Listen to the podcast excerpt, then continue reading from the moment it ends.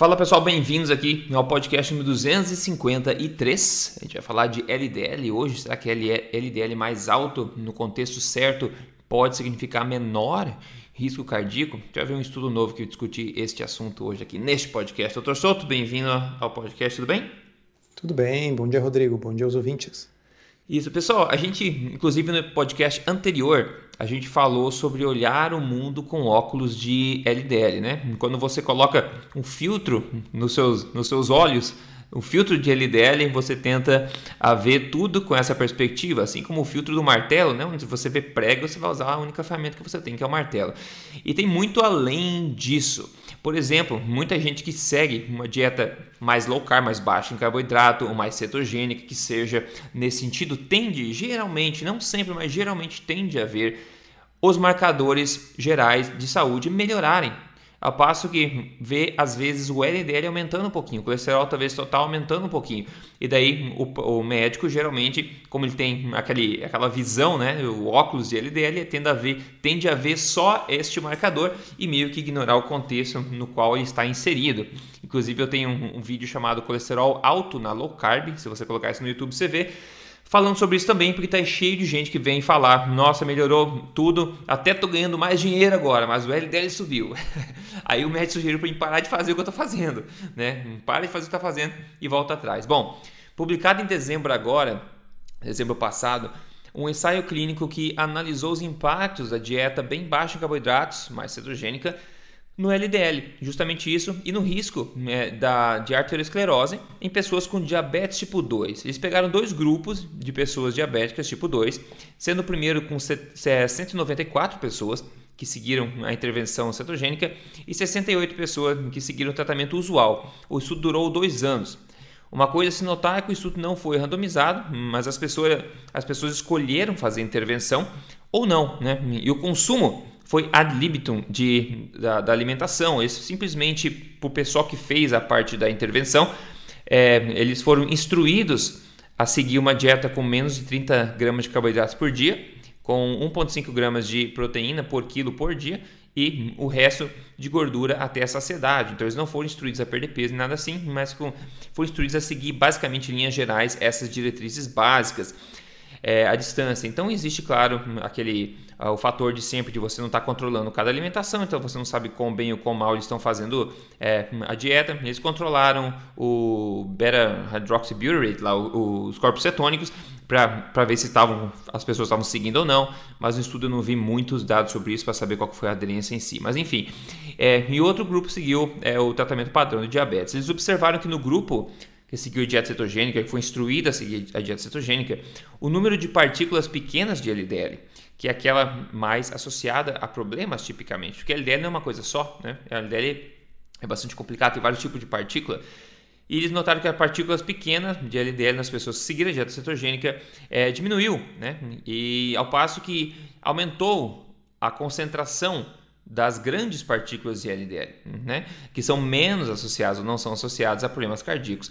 Foi observado também que os triglicerídeos é, caíram, né, que é consistente com uma dieta de baixo carboidrato também. A conclusão do estudo foi a seguinte: fala, em conclusão, esses resultados demonstram que os pacientes, né, que em pacientes com diabetes tipo 2, o consumo de uma dieta bem baixa em carboidrato, com é, cetose nutricional, por dois anos, foi associado com melhora é, que se manteve né, na, no perfil lipídico, no perfil arterogênico da, é, lipídico das pessoas. Né? E também falou que é, a, o, a, falta do aumento no número de partículas LDL. Então eles notaram que não aumentou no número de partículas de LDL em si, só aumentou basicamente o tamanho e também a espessura. A espessura da carótida também não alterou, que é o marcador aí de doença cardiovascular também. Então eles concluem que esse tipo de sinais é, acaba apontando para a segurança de uma intervenção numa dieta bem baixa em carboidrato no contexto né, do gerenciamento do diabetes tipo 2. Então, doutor, LDL é um assunto, colesterol em si, um assunto que a gente já falou muitas, muitas vezes aqui no podcast. Esse estudo é do grupo Virta, que já, a gente já estudou algumas vezes aqui. Eles fazem esse tipo de tratamento à distância, instruindo as pessoas a seguirem dietas né, cetogênicas, etc. Mas foi interessante que eles, eles fizeram uma avaliação bem detalhada a respeito do perfil lipídico é, enfim, do colesterol, dos tipos de partícula, do HDL, do, dos, é, dos tipos de partícula de LDL, etc. E viram que seguindo uma dieta alta em gordura, que é basicamente o oposto que qualquer médico diria para você quando o teu LDL está alto, né? Se mostrou, parece ser seguro, não teve alteração nesses marcadores aí em termos de, de piora de qualquer sinal de arteriosclerose nessas pessoas. Então, Torsoto, nada novo, digamos, é mais uma, uma coisa para corroborar, uma coisa interessante para a gente considerar aí. É, ele, é, ele, ele, é um estudo interessante sobre vários aspectos, tem muito assunto para a gente tentar desdobrar para as pessoas, para elas entenderem melhor. Nem todo mundo está acostumado com essa nomenclatura. Né? Então, a primeira coisa a se chamar a atenção é que ele não é o primeiro, ele é mais um de uma série de estudos que mostram que o risco cardiovascular, de uma forma geral dos indivíduos, melhora com uma alimentação uh, com menos carboidratos, especialmente menos carboidratos refinados, mesmo que ela seja mais rica em gorduras, sendo essas gorduras as gorduras naturais dos alimentos. Uh, quando eu falo em risco cardiovascular, a gente está usando para estimar esse risco calculadoras desenvolvidas pelas próprias associações de cardiologia. Né? Então, são calculadoras que levam em conta idade, sexo, o colesterol total, o HDL, ter diabetes sim ou não, estar hipertenso sim ou não. E o que, que a gente sabe? Que esse tipo de intervenção produz uh, redução de peso, redução da pressão, pode fazer alguém diabético deixar de ser diabético, aumenta o HDL, o bom colesterol, diminui os triglicérides e tal. Mas não é raro que haja um aumento do colesterol total. Né? E como as pessoas usam aqueles óculos de LDL que a gente falou no episódio passado, parece que é só o que se enxerga. Todo o resto melhorou, mas se aquele marcador piorou, meu Deus, a pessoa está se matando. Né? Então, se você usa eh, simplesmente essas calculadoras de risco cardiovascular simples, que os próprios cardiologistas idealizaram e usam, você vai ver que a grande maioria das pessoas que adotam uma alimentação desse tipo melhora o risco cardiovascular, mesmo que o colesterol tenha aumentado. Tá? O que, que esse estudo do Virta fez? Ele foi um pouco mais além. Ele utilizou ferramentas mais sofisticadas de análise do, do colesterol, de análise do LDL, ferramentas que não estão disponíveis no Brasil, até onde eu saiba né? na qual você analisa o número de partículas, o tamanho das partículas. Por quê? Porque há muitos anos se sabe que as partículas de LDL não nascem todas iguais, elas não são todas iguais. As partículas pequenas, densas, são mais aterogênicas, quer dizer, elas estão mais relacionadas com risco cardiovascular do que as partículas grandes e menos densas. Uh, já vi alguns autores dizerem que isso tem a ver com o tamanho menos mesmo, né? Que a partícula pequena e densa teria mais facilidade de passar entre uma célula e outra no revestimento interno do vaso e atingir a parede do vaso. Aparentemente, isso não é bem verdade. Provavelmente, o que realmente conta é que as partículas pequenas e densas são mais uh, predispostas à oxidação. Né? E as partículas oxidadas são identificadas como corpo estranho pelo sistema imunológico e geram então reação inflamatória na parede do vaso. Mas enfim, para nós aqui não interessa muito o mecanismo. Né? Para nós interessa o fato de que essas partículas pequenas e densas são as piores. E no exame de colesterol tradicional que você faz no laboratório, isso não é diferenciado. Mas olha só, há muitos anos se sabe, tem pencas de estudos mostrando que o que está associado com o aumento de partículas pequenas e densas é o consumo de carboidratos. E o que está associado com o aumento de partículas grandes, aquelas que são menos problemáticas, é o consumo das gorduras.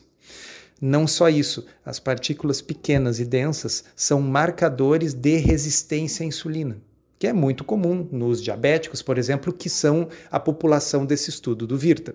Então, dada essa introdução para as pessoas, como é que a gente interpreta isso? Se você pegar um grupo de pacientes diabéticos e colocar eles numa dieta cetogênica, uma dieta de muito baixo carboidrato, mas com as gorduras naturais dos alimentos liberadas e é ad libitum, como o Rodrigo falou, as pessoas podem comer à vontade. O que, que acontece com essas pessoas? Elas perdem em torno de 12% do peso corporal nesse período do, do estudo, é uma perda de peso significativa. O diabetes melhora, vários param de usar remédios, vários diminuem remédios, os triglicérides caem, o HDL sobe. E quando você olha o colesterol, ele até pode um pouco, mas ele sobe às custas das partículas de LDL grandes que são menos heterogênicas. Há uma redução do número de partículas pequenas e densas. Tá? Uhum. Então, em, o colesterol pode ter subido, mas isso não é necessariamente ruim. No caso destes pacientes do Virta, na realidade, o que aconteceu com a média, com a maioria deles, é que o colesterol total subiu, mas o risco cardiovascular deles caiu, não apenas porque o resto das coisas melhorou, mas porque o tipo de partícula que carrega esse colesterol no sangue mudou para um tipo melhor. Não sei Isso. se ficou mais claro, né? Sim, sim, é, mudou, mudou o perfil, como a gente fala, perfil lipídico, tipo, não mudou aquele número absoluto que você vê naquele exame simples, mas mudou o que aquilo significa no corpo. Né? Isso que é importante porque os médicos hoje em dia, como a gente está falando, até porque não tem esse exame, ainda é um exame caro, é um exame mais raro de se fazer. Quando você vê LDL e tem um número na frente, você imagina que aquilo, LDL, é uma coisa só, aquele número sinaliza bom ou ruim. E na verdade não é assim. Se você começar a quebrar esse LDL, você vê como a gente está falando aqui, tem vários tipos de partícula aí dentro. Algumas são associadas à arteriosclerose, outras não são. Mas eu olhando aqui na intervenção, porque assim, uma grande, grande limitação nesse estudo é que eles não, não deixaram claro quão quantas pessoas aderiram a essa estratégia, né? e, enfim, mais detalhes sobre isso, quão controlado foi a intervenção, porque se eu olhar o, o HDL aqui, eu vejo, basicamente eu não vejo mudança, na verdade, eu estou vendo aqui é, do baseline, né, 22.9, um ano depois 22.8, dois anos depois 22.8, então não teve tanta mudança assim. Outra coisa que é importante, a gente não sabe exatamente a dieta que as pessoas fizeram, porque elas não receberam uma diretriz exata, elas receberam uma, uma direção e não receberam uma diretriz exata de que tipo, talvez, de gordura priorizar ou com qual é, severidade fazer essa, essas escolhas. Mas assim, avalia disso né, que com uma mera instrução, né, em vida real, uma mera instrução das pessoas seguirem diretrizes básicas, uma dieta mais baixa em carboidrato, ainda assim elas conseguiram ter essa melhora significativa aqui no perfil lipídico. Então imagina se a pessoa fosse instruída e acompanhada com mais cuidado, eu tenho certeza que a gente veria é, mudanças mais drásticas aqui também né, em outros marcadores. É, um, uma outra coisa interessante das pessoas terem em mente, e, e, isso eu tento, quando eu tenho a oportunidade de falar com colegas médicos, passar para eles essa analogia, é que tem vários tratamentos médicos, tratamentos medicamentosos, que produzem melhoras em alguma coisa que a gente quer melhorar, mas que produzem alterações em outros exames. Né? Então, uh, vamos pegar uh, um exemplo de uma droga bem potente que tem que ser usada com cuidado, o metotrexate, que se usa para artrite reumatoide, por exemplo. Ela é uma medicação que pode dar alteração nas provas de função do fígado, ela pode ser tóxica para o fígado, ela pode dar alteração no hemograma, uh, na, na, na, na, série vermelha, na série branca do, do hemograma. Uh, então, é, é, é uma droga que tem que ser, às vezes, se diminuir a dose, às vezes tem que se usar algum medicamento para combater o efeito colateral do remédio. Né? E, e, e, e, as pessoas usam, acham tranquilo. Né? Por quê? Porque melhorou os sintomas lá da artrite reumatoide. Tá? E assim a gente pode ver exemplos em vários outros medicamentos. Né? Vamos pegar uma droga que é relativamente benigna, uma droga que se usa muito em diabetes, mesmo dos pacientes diabéticos que estão usando low carb como estratégia e estão melhorando. Uh, o próprio grupo do Virta, esse que nós estamos falando, costumam manter a metformina né? Uh, é a última droga a se retirar, porque ela é uma droga benéfica. Mas a metformina, por exemplo, está associada com um risco aumentado de redução de vitamina B12 no sangue. Ela interfere com a absorção da vitamina B12.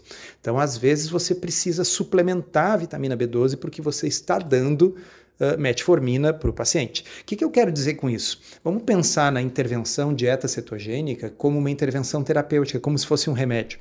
Né? Uhum. Um remédio que melhora uma série de coisas. Né? Então, ele é um remédio que melhora o HDL, melhora os triglicérides, melhora a gordura no fígado, melhora o diabetes, melhora a gordura visceral, o acúmulo de peso, né? a pessoa emagrece, mas pode ter um efeito adverso de elevação excessiva do LDL.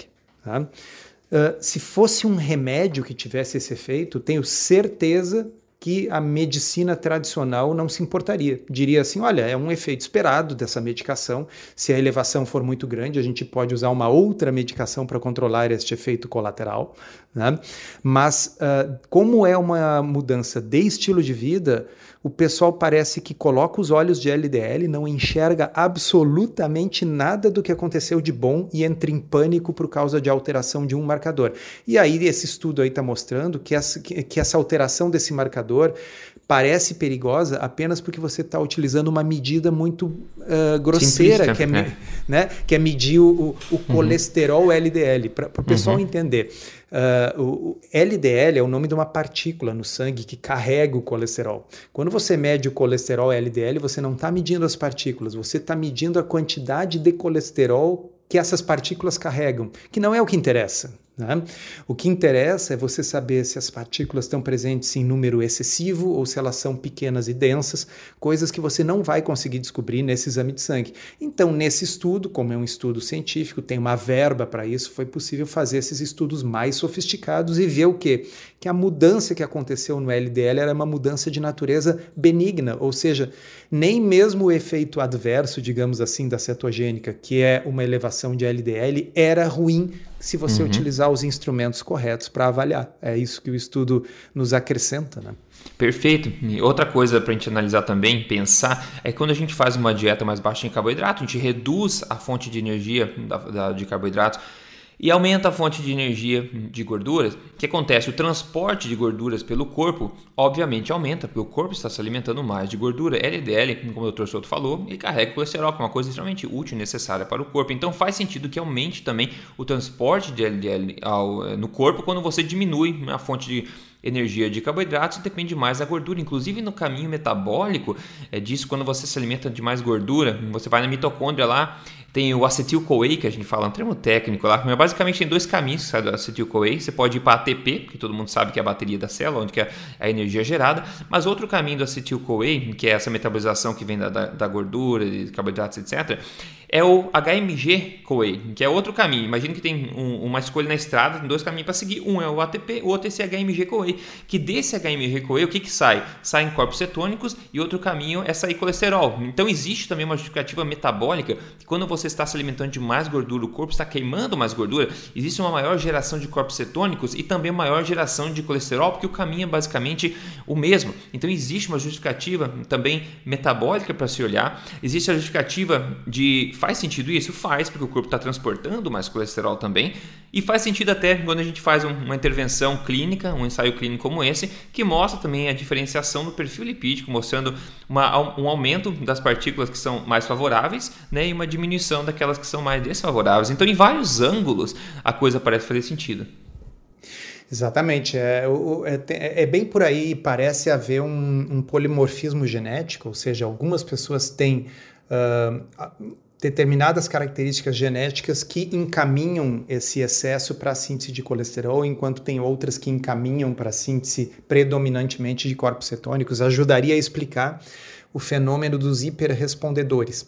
Então, os hiperrespondedores é um termo que não é um termo que surgiu na medicina, surgiu uh, a partir do Dave Feldman, que é um engenheiro, né, que, uh, que, que, estuda Nerd. isso né, nerd, uh, e, e, o hiperrespondedor é o sujeito que faz uma dieta cetogênica e passa a ter um colesterol que não subiu um pouco, que subiu absurdamente, vão para níveis de 500, né?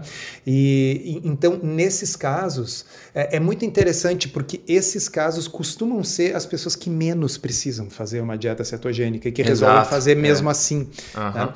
Então, por que, que a gente não vê esses hiperrespondedores em geral nos estudos que nem esse da, do Virta? Porque os pacientes do Virta são todos pacientes com diabetes tipo 2, resistência à insulina, praticamente todos têm sobrepeso ou obesidade.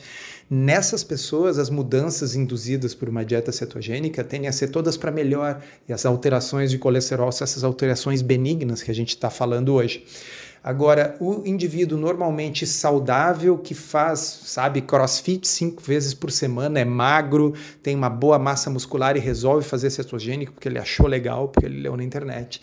Alguns deles vão ter esse fenótipo do hiperrespondedor. E para esses, muitas vezes a correção é sim sair da cetose e agregar bons carboidratos na dieta, sabe? Vai comer uma fruta, uma batata doce. Tá? É, eu que... acho que até o, o, e sim, eu acho que o corpo até vai sinalizar. Tem gente, por exemplo, eu basicamente já fiz vários, vários, vários testes. E por bom tempo. E meu corpo ele pede um pouco de carboidrato, até porque eu sou magro e também eu me exercito bastante. Então eu acho que cada pessoa que escuta o corpo sabe um pouco Isso. disso também. E outro ponto importante é assim: eu, eu, a gente não tem hoje na ciência, é, existe ainda é, debate, mas não existe nada comprovando que o alto LDL por si só é um fator causador de arteriosclerose. Não existe. Existe gente, né, debatendo os dois lados. Então, se você é uma pessoa magra, que você falou, a gente chama dos Lean Mass Hyperresponders, você tem um LDL de 500, mas todo o resto é excepcional. E todo o resto é excepcional. E essas pessoas, tem muitas delas, inclusive, o Feldman, etc. Ele dele não chegou a 500, mas bem alto também. E faz o calcium scan, eles fazem angiograma, eles fazem tudo isso e tá lá. As artérias estão lindas, bonitas, magníficas. É uma coisa da genética deles, que joga o LDL lá em cima, né? Então não tem prova que o LDL por si só é um causador desses problemas. Então, até nesses casos, se a pessoa se sente bem, mesmo com o LDL de 500 e tem todos esses marcadores aí, eu não sei se a pessoa sairia, se precisaria sair disso só por, por um medo. Ela pode sair se ela quiser, mas ao meu ver não existe uma, uma prova que isso seja mal por si só. Hein? É, é, eu pertenço ao campo que me preocupo, me preocupo bastante quando os níveis chegam nesses patamares. Então, quer dizer, eu não estou preocupado, pessoal, com alguém que fez cetogênica, o colesterol foi para 240, ah, e, o, e, e, o resto dos marcadores está bom. Uh, isso aí definitivamente não há evidência para isso. Agora, nesses níveis muito elevados, eu pertenço, como o Rodrigo disse, a debates nisso aí. Eu pertenço ao campo que me preocupa com isso, né? E acho que tem dois caminhos, né? Um caminho é a pessoa então mudar a alimentação para sair desses níveis muito elevados, ou então, e existem pessoas que fazem isso, e eu tenho pacientes fazendo isso, usar baixas doses de drogas para controlar esses níveis de colesterol, já que a pessoa está se sentindo tão bem com aquele estilo de vida que ela não quer mudar. Né? E aí seria o equivalente que eu falei antes, onde a gente usa às vezes um remédio para tratar o efeito colateral do outro. Tá? Então, o principal é que uh, você não faça isso sozinho, né? que você tenha um profissional de saúde para te acompanhar. Nem que seja, como você disse, Rodrigo, se a pessoa optou por manter um nível muito elevado, fazer o acompanhamento da é, carótida, é, fazer o acompanhamento do score de cálcio coronariano, porque pelo menos a gente tem como corrigir o curso se a gente vê que a coisa não está indo bem, ou a gente pode, inclusive, ajudar a tranquilizar a pessoa de que não, olha, por hora está tudo bem, os exames não estão mudando.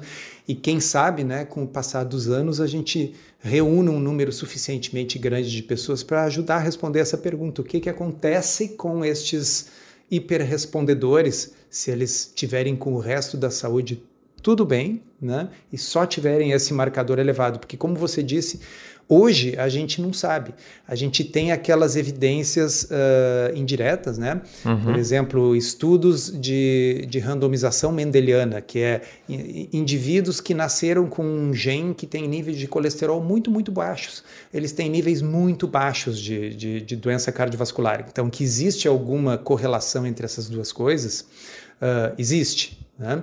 Agora, a gente sabe que não é condição suficiente. Por quê? Porque nós temos o oposto. Nós temos gente que nasce com hipercolesterolemia familiar, que tem falta receptor para LDL, então o LDL não é retirado pelo fígado e acumula no sangue, vai a esses valores estratosféricos desde o nascimento. A pessoa nasce com aquilo. Tem algumas dessas pessoas que infartam com 30 anos de idade e tem outras pessoas dessas que vivem a vida normal Tá? Então, quer dizer, uh, obviamente ele não é um fator causal único, né? mas ele, que ele participa do processo a gente sabe. Então, a, a, a inter-relação entre essas coisas ele é, ela é mais complexa do que só ter LDL alto ou baixo, não, não há dúvida. Pô, com certeza, com certeza. Eu acho que a chave é essa, é encontrar um profissional é, qualificado, atualizado, que você possa contar sempre com ele para fazer esse acompanhamento. Isso com certeza faz muita diferença. A gente vê muita gente que melhora muito, muito. Eu recebo muito, muita mensagem assim, em que as pessoas depois vão no médico, fazem um exame né, rotineiro e acabam ficando assustadas, justamente porque os médicos estão usando certos óculos, né? O, o óculos do colesterol, é, é, ou óculos da, de qualquer coisa que seja, e acabam apontando na direção errada. Deixa eu até abrir um parêntese, Rodrigo. Diga, Vamos, diga. Uh, quer ver uma situação? Que é a uhum. comprovação disso que nós estávamos falando antes. Existe uma classe de medicamentos que são os glicosúricos, os inibidores da SGLT2. Tá? São remédios para diabetes que fazem com que a pessoa urine o excesso de açúcar, que, que, o excesso de açúcar seja eliminado na urina. Essas medicações, elas uh, funcionam muito bem para o diabetes e elas comprovadamente reduzem o risco cardiovascular. Então, ensaios clínicos randomizados grandes mostram que os pacientes diabéticos que usam essa classe de remédios têm uma incidência menor de doença cardiovascular. Mas esses remédios têm um efeito colateral, sabe qual é? aumenta o LDL. Ah, é. Ah, e aí, né? Então, como é um remédio, parece que aí o, os óculos do LDL não são usados, né? O pessoal diz assim, tá, mas tudo bem, aumenta o LDL, mas o ensaio clínico randomizado mostrou que diminui os eventos cardiovasculares. É, pois é, mas acontece que uma intervenção chamada low carb também aumenta o LDL e também diminui o risco cardiovascular de acordo com as calculadoras de risco. Mas aí não, a pessoa tem que parar com aquela dieta maluca. É, é, é um bom Curioso, ponto, né? né? Dois pesos e duas medidas.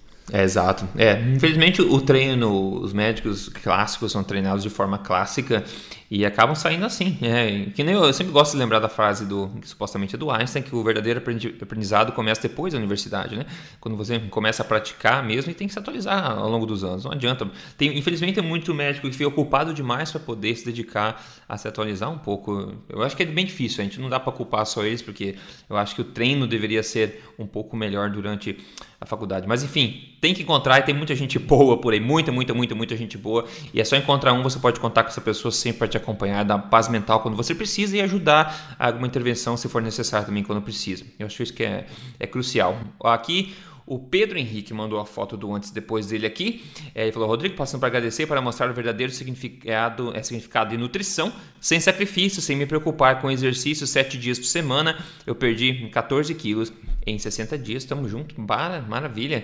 Pedro Henrique, parabéns aí. Perdeu peso, muito bom, 14 quilos em 60 dias seguindo a alimentação forte, seguindo o que a gente fala sempre aqui. Se você quer o passo a passo, você pode entrar em código emagrecerdevez.com.br para um programa de três fases, ou você pode ouvir todos os podcasts, ver todos os vídeos, tem muito recurso para você melhorar aí.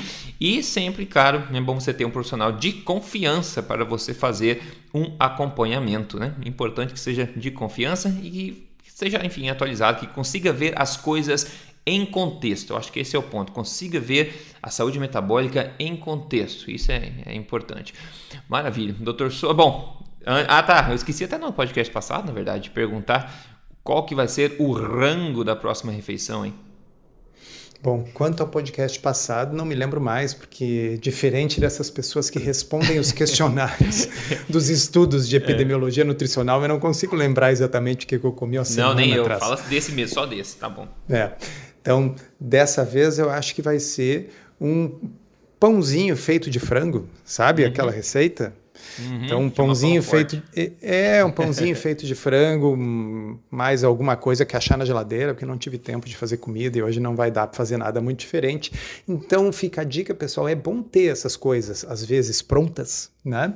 Para você usar como um, um coringa, né? Aquela coisa assim, é, porque muitas vezes isso é motivo para as pessoas uh, saírem da, da estratégia.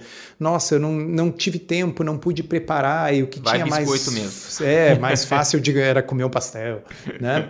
Então, é, justamente, a gente uh, normalmente tem que ter algum nível de preparação e organização na vida para tudo, né? Porque senão, imagina se você fizesse assim, ah, não, não, não, não, não me preparei, então não vou pagar minhas contas né? Ou, sabe?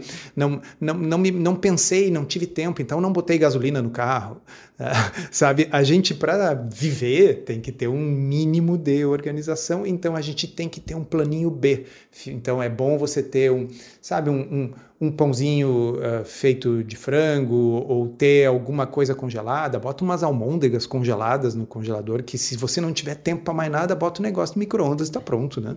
Muito rápido. E coincidentemente aconteceu mesmo comigo hoje, porque eu, ia, eu tento comer sardinha em lata de manhã cedo, é, em água, e, e, hoje não tinha, acabou. Então eu tinha coincidentemente também uh, esse pão, né? Eu chamo do, do, pão forte, porque a minha, a minha noiva come de, de café da manhã, com bota um salaminho por cima, assim, é proteica, delicioso. Para quem quer receita, digita no YouTube pão forte Você vai achar a receita lá. É um pão de frango, como o Dr. Souto falou, muito bom. Dá para você colocar em cima, fazer sanduíche, fazer o que quiser. E pode ser, pode ser uma carta mesmo assim que você usa nessas horas ou usa quando você quiser. É, é bem gostoso. E, bom, essas receitas, mais 600 receitas você encontra no portal da Tribo Forte. É só entrar em triboforte.com.br. Tem isso e tem lá um monte de palestras bacanas para você ver lá dentro também. Siga a gente nas mídias sociais, Rodrigo Polesso em todo lugar, Dr. Souto também, DR Souto no Telegram, ablc.org.br. Enfim, tem muita coisa, pessoal, para vocês seguirem. No mais, passa a palavra adiante aí. Vamos fazer desse ano aí um ano onde a gente consiga atingir mais gente com esse conhecimento para mudar mais vidas de forma segura e natural. Maravilha? Beleza, doutor Souto? Obrigado então pela, pelo papo e a gente se fala no próximo. Um abraço, até a próxima.